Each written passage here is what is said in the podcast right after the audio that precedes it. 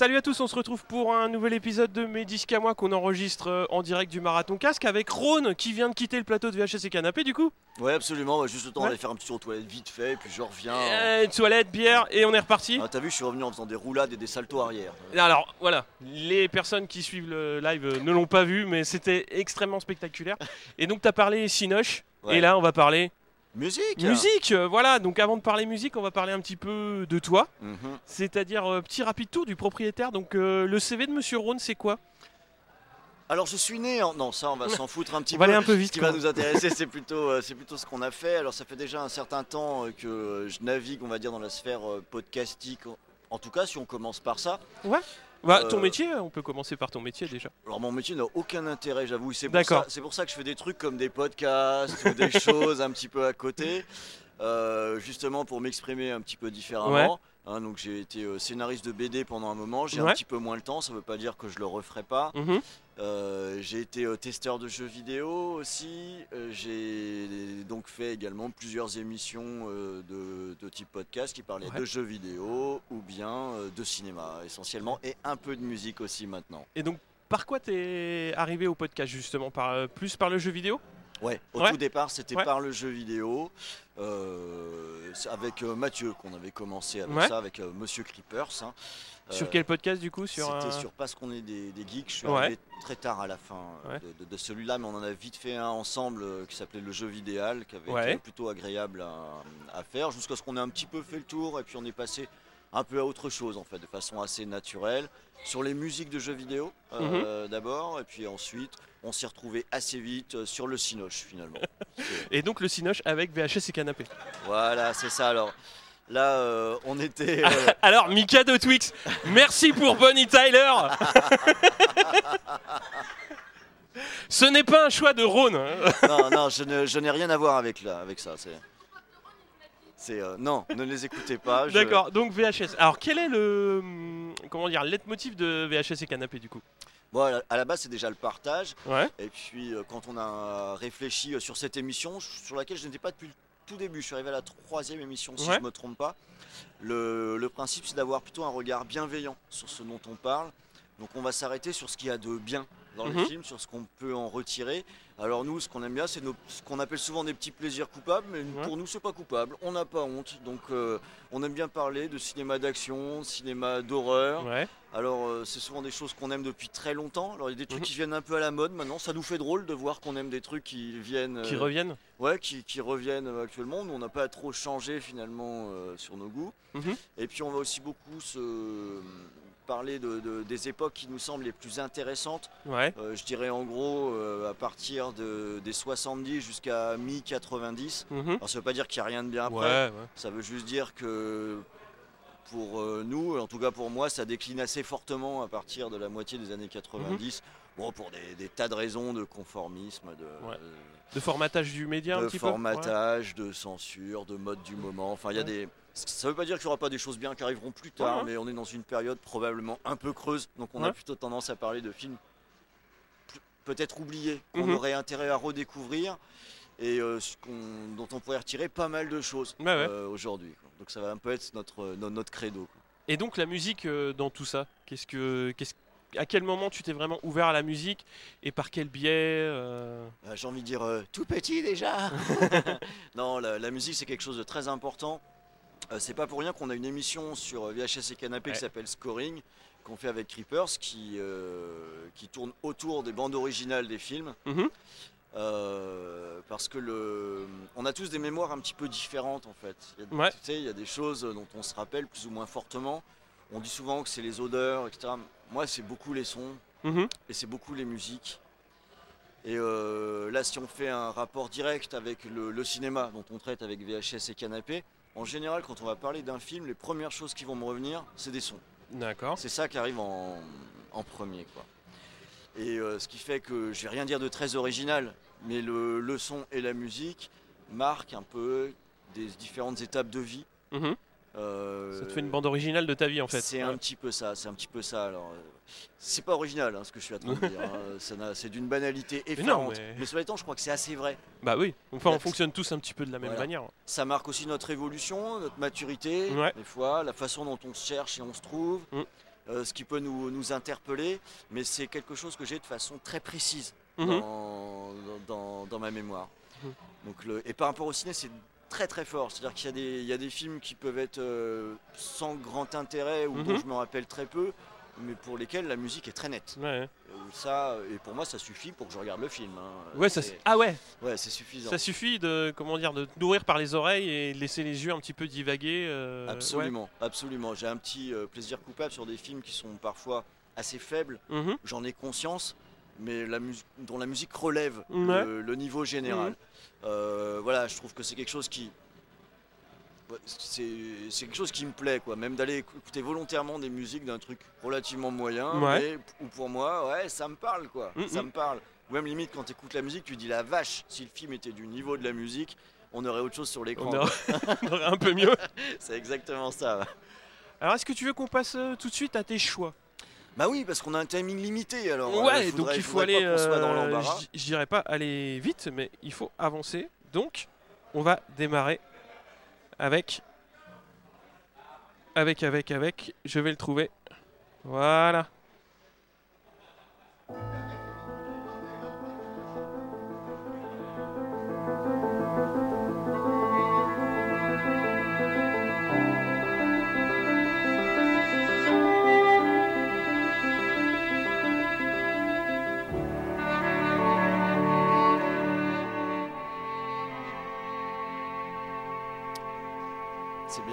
Ah oui, c'est chouette ça. on va parler un petit peu western, bang bang. Absolument. Alors tu nous, tu nous tortures un petit peu hein, à demander de sortir un disque C'est le par décennie. jeu, hein. C'est quand même chaud. Après euh, là tu me donnes une petite porte de sortie avec les années 60 parce que j'étais pas né dans les Ouais. années 60. Donc c'est un peu plus facile et là je- ça m'a permis de placer les musiques de western que j'adore et qui ont été presque une porte d'entrée pour moi dans mon initiation à la musique parce qu'il y avait chez moi un vinyle de alors de Il était une fois dans l'Ouest pour être Mhm. tout à fait précis mais il s'avère que le, le- la BO que j'ai vraiment, sur laquelle j'ai complètement scotché, c'est celle de, du bon La Brute et le Truand, Ouais.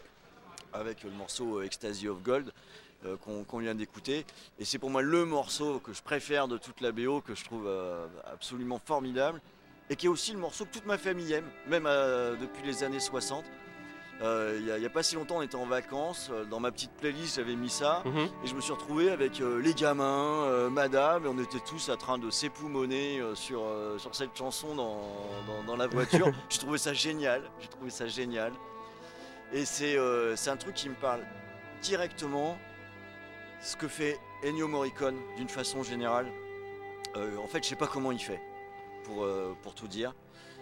C'est quand même un type qui a réussi à inventer une espèce de mythologie musicale sur le western. Mm. Avant, c'était pas comme ça. Maintenant Mm. qu'on entend une musique comme ça, on se dit ah c'est une musique de western. Mais hum, avant qu'il le fasse, c'était pas ça. Ouais. Ça sortait de nulle part ce truc. Bah, il a réussi vraiment à inventer un, enfin, ouais, à inventer un style et à poser la bande sonore d'un environnement, euh, d'un- d'un paysage de western, c'est-à-dire les vieilles baraques, euh, la- le bolet de paille qui, qui vole. Il a vraiment posé les, les jalons euh, sonores qui vont avec, euh, avec ce style. Euh, il a quand même euh, 91 ans, le bonhomme. Ouais. 91 ans et 5 jours exactement. La vache. Donc ouais, ouais Ennio Morricone il a continué. Euh, Est-ce que tu te rappelles à quel moment du film ça passe euh, le morceau que tu as choisi? Bah pour moi là celui-là c'est sur la fin quoi forcément. C'est sur le duel quand ils sont euh, quand ils sont au cimetière. Tellement c'est tellement c'est dingo. Et c'est une force incroyable de cette VO et d'Ennio Morricone presque tout le temps. C'est que sa musique elle va finalement s'attacher aux images. Ouais. Et euh, si on l'écoute toute seule avant, je sais pas trop ce qu'on en penserait, mais une fois qu'on a vu le film, quand on, réécoute la BO, là on vient de reprendre quelques notes de- d'Ecstasy of Gold. Ah, C'est impossible de pas avoir dans la tête les images qui, qui, qui surgissent. T'as toute une ambiance, tout un truc qui revient avec, euh, avec quelques notes. quoi. Et il y a un truc qui m'épate tout le temps chez Ennio Morricone, c'est sa capacité aussi à faire des musiques qui parfois sont un peu pétées. Ouais. Alors pas tellement sur le bon, la brute et le truand, mais sur d'autres, sur euh, pour quelques dollars de plus si je me Ouais. trompe pas. On a des mélanges ou des musiques que j'adore, mais où pourtant parfois ça sonne un peu faux. Mhm. C'est même pas super bien joué ou euh, où il y a des chants qui sont pas ultra justes ou un peu saturés. Et en vérité, c'est pas grave. Le truc fonctionne de façon peut-être même un peu improbable, je sais pas. Mais tout ça, ça fait une alchimie qui fonctionne à chaque putain de fois. Et euh, le voilà, moi c'est un truc que j'adore, les musiques de western en général, mais quand je dis musique de western, je mens un peu. Ce que j'aime, c'est les musiques Oui. d'Ennio Morricone et les musiques qui ensuite se sont inspirées de Ouais. ce que de ce Qui ont été dans la filiation, Morricone, dans la euh, filiation. Les musiques de western de films euh, américains des années précédentes, Ouais. ça m'ennuie. Je suis pas. Les John Wayne et tout, non, bof Non, Ouais. c'est très, euh, c'est orchestral banal entre guillemets. c'est conventionnel, ouais. je dis ni c'est bien ni c'est pas bien, Mm, c'est mm. pas ça, mais ça m'évoque pas la même chose quand Mhm. j'écoute ça. Là, t'as trois notes, t'as le film qui revient, t'as l'ambiance qui revient. T'as les grands espaces. Tu revis le truc, tu revis le truc en quelques instants. Moi, je trouve que c'est beau, que c'est euh, un truc qui est. Ça me, ça me fout les poils à chaque fois, euh, et en particulier sur le bon, la brute et le truand, qui est une merveille de la première piste à la dernière. On passe aux années 70 du coup. Allez, années 70. Euh, du coup, qu'est-ce que j'ai fait? Oui, j'ai fait. Voilà. Avec encore une musique de film, dis donc. Ouais, bah, j'ai un peu fait exprès. Hein, Ouais, bah ouais. un truc. Hein. Je me suis, je, je me suis prêté au jeu. Alors, Monsieur Creeper se ravitaille euh, en route. Bah, c'est très gentil parce que Pendant- je parle, je bah parle oui. beaucoup, alors forcément, Et oui. ça s'assèche un peu, donc je prends un petit peu, un petit peu d'eau, bien sûr. Merci. Donc euh, on le reconnaît quand on l'entend. Hein. Bah oui. Bah voilà, j'ai pris Star Wars. Bah. J'ai un peu fait le malin, j'ai pas pris le thème principal. Ouais. J'ai pris le, le thème de la princesse Leia que j'aime beaucoup. Alors j'aime beaucoup pour une raison en plus qui est très personnelle, c'est qu'à un moment donné j'ai fait un petit peu de musique, on samplait Ouais. des trucs, et le petit je l'adore. Et on l'avait un petit peu bidouillé, c'est, euh, j'aime beaucoup ce petit son. Et je voulais absolument dans ma sélection, quelque part, avoir John Williams. Ouais. C'est presque un peu en réaction au départ. Parce Mhm. que j'ai entendu une émission, il n'y a pas longtemps, peut-être chez Décennies, un podcast, un truc comme ça, des gens qui ont dit des trucs du genre Ouais, John Williams, c'est un peu interchangeable ce qu'il fait, euh, etc. Et il s'avère que je suis pas vraiment d'accord avec ça. Mhm. Euh, John Williams, quand on fait l'émission scoring avec Creepers, on l'appelle souvent John fucking Williams. Et pour moi, on a quelqu'un qui fait partie des plus grands. Parce que c'est un type qui est capable de sortir des thèmes Mhm. musicaux qui ont 40 ans, qui ont 50 ans, qui sont rattachés à des films et que tout le monde, tout le monde sur cette planète euh, connaît. On est sur un style hyper instrumental, donc c'est très orchestral, Ouais. c'est très classique, ce qui à la base n'est pas trop ma cam. Et justement, c'est pour ça que je voulais le passer aussi, parce que là, ce qui est très orchestral en général, c'est pas ce qui a ma préférence, et il y a toujours un petit sauf qui arrive, sauf quand c'est John Williams. Ouais. Parce qu'il n'y a, y a- il y a pas à dire, la plus mauvaise partition de John Williams, pour moi, c'est déjà bien au-dessus. De ce qui se fait, euh, de ce qui se fait par ailleurs. Et si je, si je voulais que tu passes ce morceau-là, c'est parce qu'il y a le Star Wars qui est ultra connu, Mhm. mais là on l'entend en fond. On voit aussi qu'en gardant une tonalité musicale qui va toucher la totalité d'un film, Ouais. on arrive à faire passer des tas de choses, des choses très diverses. On reconnaît que c'est du Star Wars, là, personne n'a eu aucun doute là-dessus. C'est Star Wars, mais le thème de la princesse Leia, c'est pas le thème de Star Wars, c'est Mhm. pas le thème de Dark Vador, c'est encore autre chose. On a inclus à la fois un petit peu de douceur, il y a des moments où on sent un petit peu d'autorité, Ouais. elle est là aussi. C'est très très étudié euh, de John Williams. Et il y a peu, je suis allé voir euh, l'Empire contre-attaque euh, joué par un Ouais. orchestre. Ouais. Et c'était incroyable.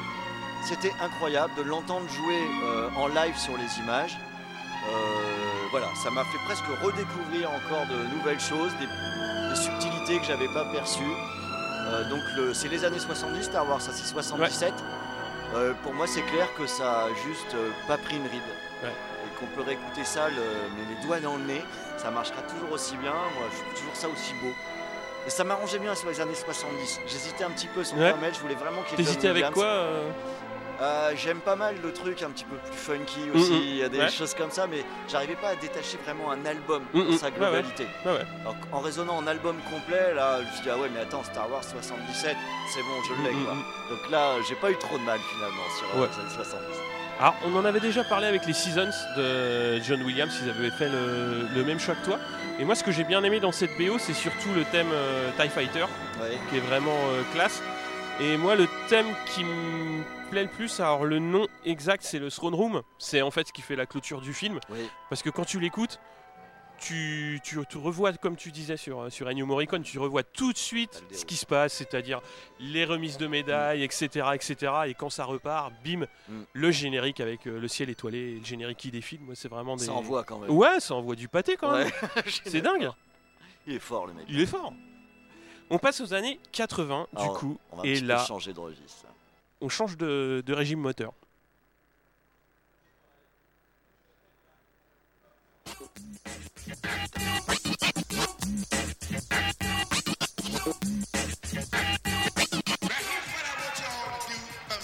Back Caught you looking for the same thing. It's a new thing. Check out this I bring. Uh oh, the roll below the level, cause I'm living low next to the bay. Come on, turn up the radio. The criminal, I'm a criminal. But now I wonder how. Some people never know. Tu rappes comme un ouf. Oh putain. Qu'est-ce que j'aime écouter ça? Public Enemy, du coup? Public Enemy. Alors le- les années 80, euh, quand j'ai dû sélectionner un album, ça a été là pour le coup très facile. Là, je me suis pas posé beaucoup de questions. C'est là où j'ai euh, rencontré le hip-hop. Euh, alors plutôt sur la, la fin des années 80, Ouais. mais, ah, ça passait. Ouais. Donc donc c'est bon, je respecte le cahier des charges. Et euh, c'était le tout début. C'était le tout début. Là, c'est le, ça vient du deuxième album de Public Enemy, Mhm. euh, It Take a Nation of Millions to Hold Us Ouais. Back, euh, qui est un album que je trouve euh, fantastique. quoi. Et c'est l'album qui m'a fait comprendre que j'allais aimer le rap pour longtemps. Euh, avant ça, je connaissais déjà quelques trucs. J'avais entendu un peu de Run DMC, Ouais. de LL Cool J. Alors j'habitais en Bretagne, donc on n'avait pas tout, mais j'avais la chance d'avoir une Ouais. radio qui passait pas mal de trucs. passé ça en Bretagne, quand même. Putain. J'avais du LL Cool J en Bretagne, donc, euh, donc je pouvais quand même écouter du, du hip-hop, mais très très peu, j'en avais très très peu. Et c'est, euh, je suis arrivé à Paris dans les années 80, là j'ai Mhm. découvert qu'il existait plein de trucs que je, je ne connaissais pas. Et c'est un pote qui m'avait fait une, une mixtape avec différentes choses, et il y avait ce morceau, Don't Believe the Hype, de, de Public Enemy. Alors, C'est un peu provoque de le mettre parce que c'est pas le plus accessible non plus. On est sur un morceau qui est euh, avec. euh, c'est une boucle unique, sur un Mm, morceau mm, très mm. long qui va faire 5 minutes. Mais c'est vrai que quand j'ai j'ai écouté le morceau sur ma bonne vieille cassette dans Ouais. mon Walkman, je l'ai fini, j'ai rembobiné. Je l'ai fini, j'ai rembobiné. Je l'ai fini, j'ai rembobiné. Et je me suis dit merde, en fait, moi c'est ça que je vais chercher là, c'est ça ce qui fait tilt quand j'écoute. C'est d'entendre une, euh, une killing loop Ouais. euh, qui résonne dans moi ou que- et que je peux écouter mais un temps infini, ça me dérange pas. Parce que finalement elle va s'installer en ligne de fond dans, dans la musique. Et c'est là où j'ai compris que dans le rap, c'était la voix, l'instrument. C'était ça, Mhm. qui allait, c'était ça qui allait compter. Et Chuck D, on est dans les années 80 et il arrive avec un flow, avec un style qui finalement n'a jamais été copié jusqu'à Ouais. aujourd'hui, qui a été ultra samplé à tir larigot, mais ce qui est normal puisque une ligne sur deux, c'est une punchline. Mm. C'est un, un, un coup de massue. La voix est super claire, ça passe, c'est un espèce de mélange avec Flavor Flav Ouais. qui mixe remarquablement bien. Ça, ça fonctionne. Il y avait aussi des paroles pas connes. Bah, c'est ouais, c'est du rap quand même euh, politisé et euh, impliqué, on va dire. alors hein. impliqué, voilà, Ouais. qui peut être discutable par certains aspects, mais c'est pas forcément le sujet là. Mais euh, et dans la totalité de l'album, je découvre des tas de sons. Là, je découvre un morceau avec une ligne de basse ultra forte. Mhm. J'adore ça, les grosses lignes de Mhm. basse. Dans cet album, j'entends que le hip-hop vient de démarrer, mais que pourtant, c'est pas un problème d'avoir du rock avec. Oui. Il y a plein de morceaux qui mélangent tout ça. Euh, j'entends plein de thématiques différentes. J'entends des, des- des sons qui sont hyper agressifs dans l'oreille. Ça Mhm. défoule d'écouter Public Enemy. Ça fait. euh, Quand même. ouais. Quand même, quand même.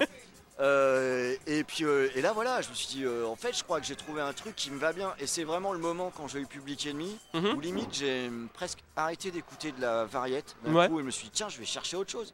Là je trouve quelque chose euh, qui n'existe pas encore Mhm. Et c'est presque un basculement parce qu'on était au début du hip-hop. Alors il y avait déjà eu du hip-hop avant Ouais. mais pour moi, avec cet album, c'est le moment où on rentre dans le vrai esprit hip-hop, où on va voir des styles hyper variés qui vont se développer sans arrêt, Mhm. de partout. Ouais, ouais. Et là, euh, euh, le, cet album, pour moi, c'est le top départ. C'est le top départ. Il y avait pas mal de rappeurs qui étaient déjà pas mauvais, mais qui rappaient de façon un peu. Je vais peut-être me faire des ennemis là, mais de façon un peu similaire. Je Mhm. vais pas balancer de nom pour pas me faire d'ennemis, mais Ouais. je- je- j'en connais plein, je vous jure que je sais de quoi je parle. Mais qui ensuite, à partir de ce moment-là, fin années 80, là on a embrayé d'un seul coup la deuxième, Mm. la troisième, la quatrième, et on est passé à complètement autre chose. On est placé à un moment où les, les rappeurs ils ont pris conscience que leur voix c'était l'instrument. Mhm. Et là on a, on, a, c'est les- on a de la battle, on a des choses comme ça. C'est le moment où j'ai fait un peu de rap déjà aussi, Ouais. Euh, où ça m'a intéressé. Mhm. Il y a le coup de, il y a l'écriture, il y a les allitérations, il y a des, il y a beaucoup de choses à trouver là-dedans. Et il y a toutes les graines dans cet Mhm. album de Public Enemy.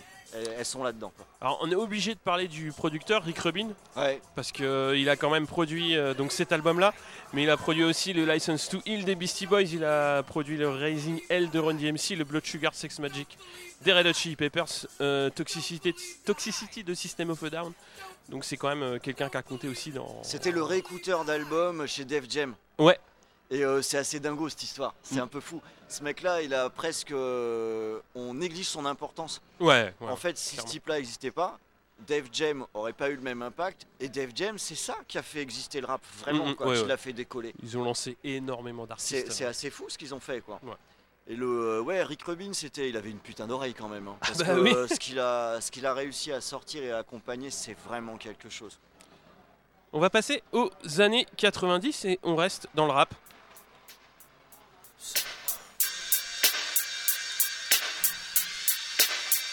Yeah. To all the killers and the hundred dollar billers.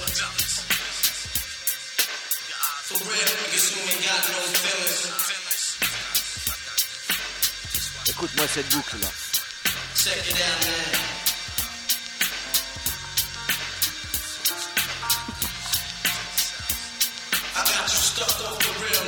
be Deep ouais. Les années 90, c'était dur. Ouais. C'était dur. C'était dur et pas dur. Parce que Mob Deep, c'est un album date. Euh, et d'un autre côté, c'était dur parce que les années 90 pour le rap, c'est une pépinière. Toutes les semaines, t'avais un truc qui sortait. Enfin, je veux dire un truc bien. C'était l'explosion quoi. C'était l'explosion. Ouais. Il y avait un nombre de choses invraisemblables. Quand j'ai commencé à lister le nombre d'albums, j'avais une liste. Mais j'en avais une liste, mais je savais même pas ce que j'allais faire. Après, voilà, il y a celui-ci qui pour moi euh, ressort Ouais. se met euh, au-dessus. Se met au-dessus, notamment, bon déjà à cause de sa qualité euh, folle, c'est que si, si on lance l'album, il n'y a pas une piste achetée. Mm. Euh, et aussi pour l'étape qu'il a marquée à nouveau. Un peu comme pour ce que j'ai choisi pour Public Enemy. Mm, mm. Ces mecs-là, Mob Deep, c'est euh, deux gamins qui, qui font ça. Ils ont, euh, ils ont amené euh, à un moment donné qui arrive dans tout art où on va essayer à chaque fois d'aller chercher des trucs très techniques, très perfectionnés, et à un moment arrive les purs. Et Mob Deep, c'est ça, ils sont arrivés avec les purs. Le flow de Mob Deep, c'est pas quelque chose de très complexe Mhm. techniquement. Euh, Il n'y a pas d'accélération, Ouais. il y a très peu de contretemps. Ça revient à l'essentiel. euh, Voilà, ouais. on a quelque chose d'essentiel, mais, mais, mais, ils vont agir sur le moment où tombe la rime, ils vont agir sur l'impact, donc on a quelque chose de finalement très pur, simple, mais qui a d'une efficacité totale. Redoutable. totale. Et c'est, c'est, euh, ça fait un vrai choc. Il y a eu un peu l'album de Nas, Ilmatic, qui a été Ouais. en balance là-dedans, qui lui aussi est fondamentalement avec un flow sans, sans esbrouf, Mhm. et qui euh, lui aussi est d'une efficacité totale. Et euh, voilà, Mob Deep, ça, ça a un peu fait de, de l'ombre à tout, tout ce qui existait. Euh, ça a fait oublier d'autres trucs que j'ai pas mentionnés, euh, name dropping, House of Pain, Wu-Tang Clan. euh, House of Pain, on en parlera un peu plus tard. Oui, il y, a moyen, j'ai assez appelé exprès. Euh, et euh, mon- si je voulais le mentionner aussi, c'est pour le- l'effet pervers de Mob Deep. Mhm. C'est que ça a eu un tel choc, ça fait un tel effet qu'ensuite beaucoup ont voulu faire du Mob Deep. Ouais. Et faire du Mob Deep, ça semble être une solution de facilité et c'est d'une difficulté extrême. C'est ce qui pour moi a, attention à nouveau, tant qu'on dit à se faire des ennemis, on continue, a flingué le rap français. Qui jusque-là était dans l'esprit hip-hop de compétition, Mhm. de recherche Ouais, de ouais, style. Mob Deep est arrivé, ok c'est ça qui est cool, on va faire du Mob faire Deep. pareil. Mec, on s'ennuie quand tu rappes. Je te jure, on s'ennuie. Moi, ça m'a fait complètement décrocher du rap français, euh, ce qui s'est passé. Mais je comprends, c'était ça qui était cool. Et même dans le rap US, derrière, il y a pour moi eu un certain ralentissement avec euh, finalement euh, beaucoup moins d'originalité parce qu'on s'est dit ouais en fait ce qui est cool c'est de chercher cette épure mais tout le monde peut pas le faire Mhm. et même Mode Deep peut pas le faire ils l'ont fait sur un album ce qu'ils ont fait derrière n'est pas du même niveau c'est pas forcément mauvais C'est différent. c'est pas du même niveau. ils n'arrivent pas à reproduire ce petit miracle là. Mais ce morceau de Chukwan, oh ouais, la loupe, hein, juste une même mesure, jouée sur deux vitesses différentes. Pour moi, c'est une des meilleures euh, instrus ever jamais faites. On passe aux années 2000 et on reste dans le rap. Et ce coup-ci avec un sale gosse Underground. quand même. See how they go. Hip hop or Ray Hey Ho. I'm a special ed student with an A plus flow. Used to call me Bobo. BuzzFeed, Berkeley, Boston, Paul Kersey. Bon, si vous aimez RS Oregon Man, faites un petit don pour l'association. Ouais, bah ouais, ouais. ouais. Rugman quand même. On n'écoute pas ça tous les jours. hein. Alors là, pour le coup, je vais chercher. J'ai creusé là. J'ai creusé parce que là, je suis mon cheminement logique. J'écoute beaucoup de rap. Je viens de te dire que pour moi, on avait beaucoup baissé en originalité. Ouais. Donc là, je creuse. Je vais chercher dans ce qui est underground. Dans ce qui, est, dans ce qui garde les- l'esprit du rap de chercher à développer un style propre, Mhm. une personnalité. Là, je tombe sur Array the Rugged Man, qui est un peu quand même une légende de l'underground depuis un certain temps. hein. Il tourne depuis un petit moment Voilà, quand il tourne depuis un petit moment, mais il avait disparu euh, parce qu'il était euh, bipolaire, il était homeless, euh, enfin ça a été un peu compliqué. compliqué. ouais. Un peu compliqué sa vie. Et là il sort, il nous sort son album Die, Rugged Man Die, qui est loin d'être parfait. Le son est même bien dirty, mais quand on est un, un, o- un old-timer du hip-hop, le son dirty, moi ça me plaît. ça me plaît. On a un enregistrement, tout est pas toujours parfaitement Ouais. calé. Moi ça me plaît. Pour moi j'entends. il y a une âme derrière quand Mais même. oui. Ouais. Moi j'entends un mec qui prend le micro, Mm. qui fait tourner ses platines, Mm. qui a préparé sa piste avant, qui lance, qui chante en live, Ouais. qui balance, qui est capable de tout faire en vrai, sans doubler sa voix, Mm. qui peut tout. Et, et il a un flow de dingo. C'est ça le truc aussi, un flow de dingo. C'est un type qui est capable de repousser la fin de sa phrase et donc de sa phase de rime jusqu'à deux mesures plus loin Ouais. quoi. Ouais, ouais. C'est complètement fou. Qui nous fait des coupures à des endroits invraisemblables, qui reprend ça, qui est capable d'accélération de fou. Ce mec, il ressemble à un bûcheron. Physiquement, il ressemble à rien. Il en joue beaucoup de, de- de ça. Moi, je l'ai vu en concert. hein. Ouais. Euh, à- il est passé Tu à Lyon, à Rez, Ah ouais. Dans une péniche. On était euh, 40. Euh, le, type est très impressionnant techniquement. Quand j'ai fait un peu de hip-hop, moi, quand j'entends ça, je sais putain, mais même comment il fait quoi C'est assez fou. Les textes sont riches par-dessus le marché, ça fait pas de mal. Donc euh, voilà, Ares the Rugged Man, il a refait. Il y a eu un album qui est sorti il y a pas si longtemps ça, Mhm. il y a peu, qui est une, un bijou, une merveille. Et son prochain qui arrive, je crois que c'est peut-être le seul album que j'attends vraiment Ouais. dans, dans- dans- dans ce qui va arriver. Euh, tellement le mec. euh, Il a toujours peau- peaufiné bien ses, ses- c'est ses publics. ouais. peaufiné. Ouais. C'est d'un niveau de qualité qui est, qui est- qui est complètement fou et qui est techniquement très élaboré. C'est euh, le, le flow de Reg the Rugged Man. C'est pas le truc que tu peux refaire quand tu fais du karaoké. Oui. Voilà, tu peux pas. Il n'y a, pas beaucoup de karaoké en rap hein, quand tu peux pas, ouais, mais c'est c'est jamais si facile. Mais même quand t'as déjà tâté du micro, arrêt, c'est dur, c'est dur. Techniquement, c'est fort. Bah, c'est un album qui est quand même très footrack, Ouais. mais on s'amuse bien en l'écoutant. Qu'est-ce Et euh, pensé, toi, bah, moi j'ai trouvé que c'était une très belle découverte, je connaissais pas. Et bah comme tu l'as dit, hein, c'est c'est dirty, c'est roots. Tu te demandes d'où ça sort, mais ouais, tu sens vraiment que derrière il y a quelqu'un bah, qui s'exprime par la musique, par le rap. Et bah on aime ou on n'aime pas, ça c'est les goûts de chacun. Mais on peut pas lui reprocher de pas mettre euh, tout ce qu'il a Ouais, dans cet album-là. Et ça, euh, ça, ça transpire euh, de manière assez, assez importante. Mm. On passe à un deuxième choix des années 2000 avec Coca Nostra. Ouais, J'ai triché sur les années 2000. Oui, t'as un peu triché, mais bon, ça va. J'arrivais pas à me décider. Un truc à la patate un peu Vous êtes prêts à jumper Attention, ça va monter là.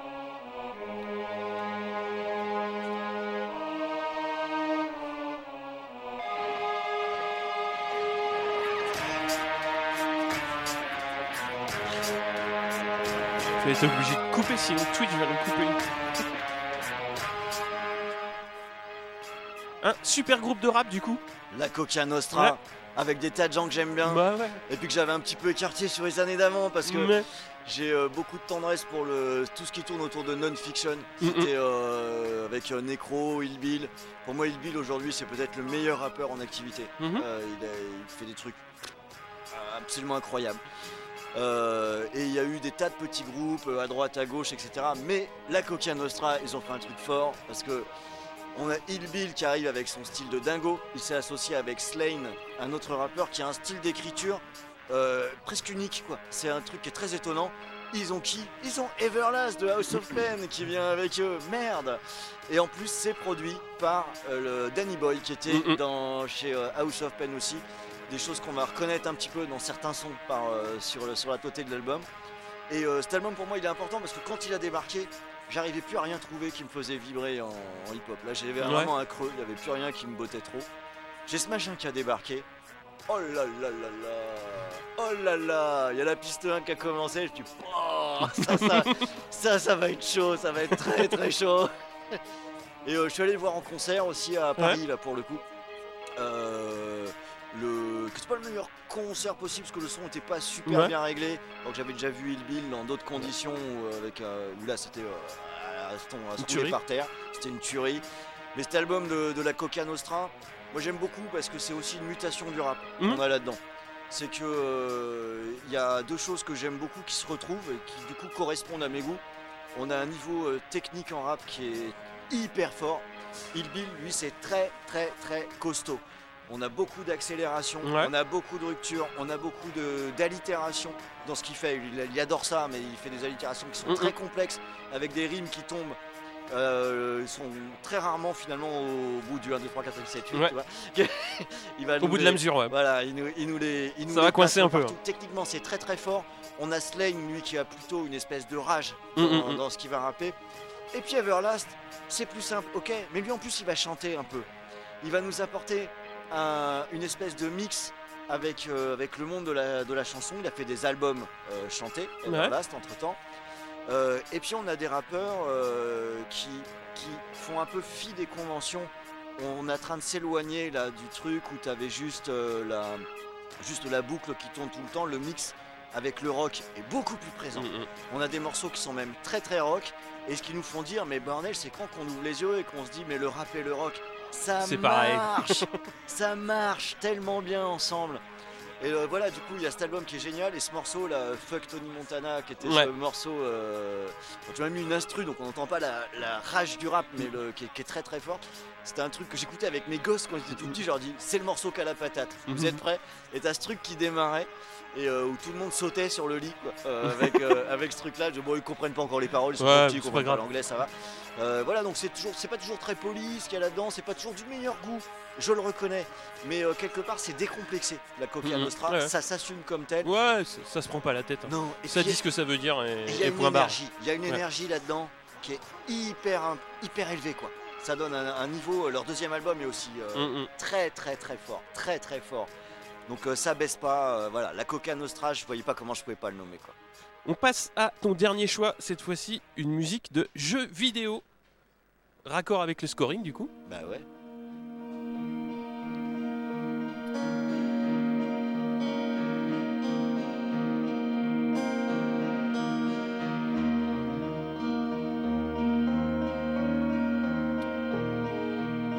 L'OST donc de Firewatch. Exactement. Ouais. Dans, dans ma sélection, je voulais absolument qu'à un moment ou à un autre, il y ait une OST de, de jeux vidéo. Euh, les OST de jeux vidéo, pour moi aujourd'hui, on est euh, pas loin de ce qui se fait en BO de film. Ouais. Je suis même pas loin de penser qu'on est à. Parfois, il y a plus de liberté même dans les musiques de jeux vidéo que dans les musiques de films qui ont malheureusement tendance, à l'année où je te parle en 2019, à se s'uniformiser un petit peu. Il n'y a plus vraiment de thème euh, fort hein, qui ressort. voilà, ce qu'il y a, il y a une petite déception. Et je trouve pas mal de choses dans les OST de jeux vidéo. Alors, ça marche ou ça marche pas, tout n'est pas du même niveau, mais il y en a beaucoup que j'aime bien, qui n'ont pas réussi à passer la dernière marche. Et puis dans les années 2010, il y a un jeu qui m'a marqué, c'est Firewatch qui m'a marqué. Et je t'expliquais en tout début d'émission que moi j'ai une mémoire qui est très, très auditive. Et Firewatch a démarré, le tout début du jeu, c'est pas le morceau que j'ai choisi, mais c'est le, le tout début du jeu, il y a les premières notes, et juste des textes écrits. Et en fait, en 8 secondes, j'ai su que j'allais adorer. Parce que il y a une. euh, C'est Chris Remo qui a fait ça. Il y a, Ouais. il y a une résonance entre les musiques et ce que raconte le jeu, les émotions qui sont racontées. Et c'est une OST que j'écoute souvent. Elle me calme Mhm. en fait. C'est, euh, ça m'apaise. Euh, je trouve que ça pousse un peu, une musique qui pousse un peu à une certaine introspection Ouais. mais qui est le sujet du jeu. Et il a tellement tapé dans le mille. On a des, on l'entend là. Il n'y a pas 10 000 notes là-dedans. Il y a une petite. C'est assez ligne- simple. hein. Il y a une petite ligne derrière qui est toute simple.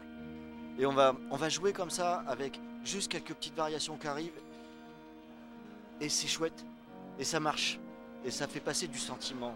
En fait. Et euh, elle me parle beaucoup. Cette, euh, c'est- Cette OST? Cette OST, elle me parle beaucoup. Ouais, elle, elle coule toute seule en fait. hein. Voilà, ça, ça, ça coule tout seul. Alors, elle est encore plus agréable à écouter quand on a joué au jeu. Mm, mm.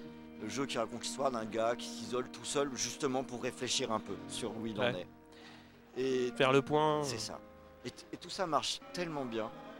Voilà, moi je sais que quand je suis un peu, un peu, euh, tu sais, dans le speed, un Mhm. truc comme ça, ah, je me lance, je me lance Firewatch, je me pose, et puis je suis bien. Et je suis bien. Et voilà. J'avais pas ça dans ma sélection. Je voulais Ouais. que ça apparaisse parce que c'est aussi une partie de la musique qui, qui est, qui est importante, quoi. C'est ce que ça provoque sur nous. Ah bah oui, c'est les interactions euh, avec ce qui se passe. hein. Celle-ci, pour moi, ça marche bien. Et que ce soit une musique de jeu vidéo, c'est important. Mm, mm. Faut pas mépriser ça. Il y a des grands artistes qui font des, des OST. Il y a des choses qui sont vraiment très belles dans, dans les OST, même dans les trucs d'action, même. euh, il y a vraiment des choses. euh, je me fais des playlists d'OST quoi, régulièrement. je me dis putain, mais c'est vraiment beau quoi.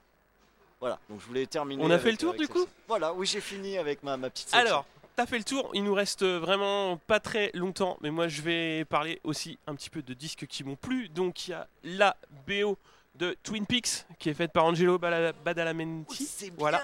Donc euh, voilà, c'est un des disques que je voulais amener. Euh, vu que tu as parlé de rap, je voulais aussi sortir le Beastie Boys, parce qu'il est super beau cet album. Un autre album qui est très cool, euh, les White Stripes des Complete John Peel Session, on devrait en reparler très très vite. Un autre projet qui était top, c'était le projet de David Collin pour refaire euh, les musiques d'Ulysse 31. Et le dernier pour la route, Shaolin Temple Defender. Donc euh, là, c'est plus du funk, donc Ouais. ça devrait peut-être te plaire. Ouais, je sais pas si tu connais. soul. Ouais, je, Funk, soul. ouais, je pense que ça doit, pourrait être ma cam, ça. Voilà, donc là, on a fait le tour de tes disques. Pour une fois, j'ai pu parler aussi un petit peu de mes disques, donc Pas je suis mal. content. Et on va laisser la place donc aux copains de la case rétro qui vont continuer. Euh, N'hésitez pas à continuer à donner pendant les émissions, à suivre tous les programmes de la nuit. Allez, on arrive, on est presque à 1100 euros. là. Ouais, Ça- presque ça- à ça 1100 grimpe un euros. Donc peu. là, euh, Ah, il faut il faut s'agacer un petit peu.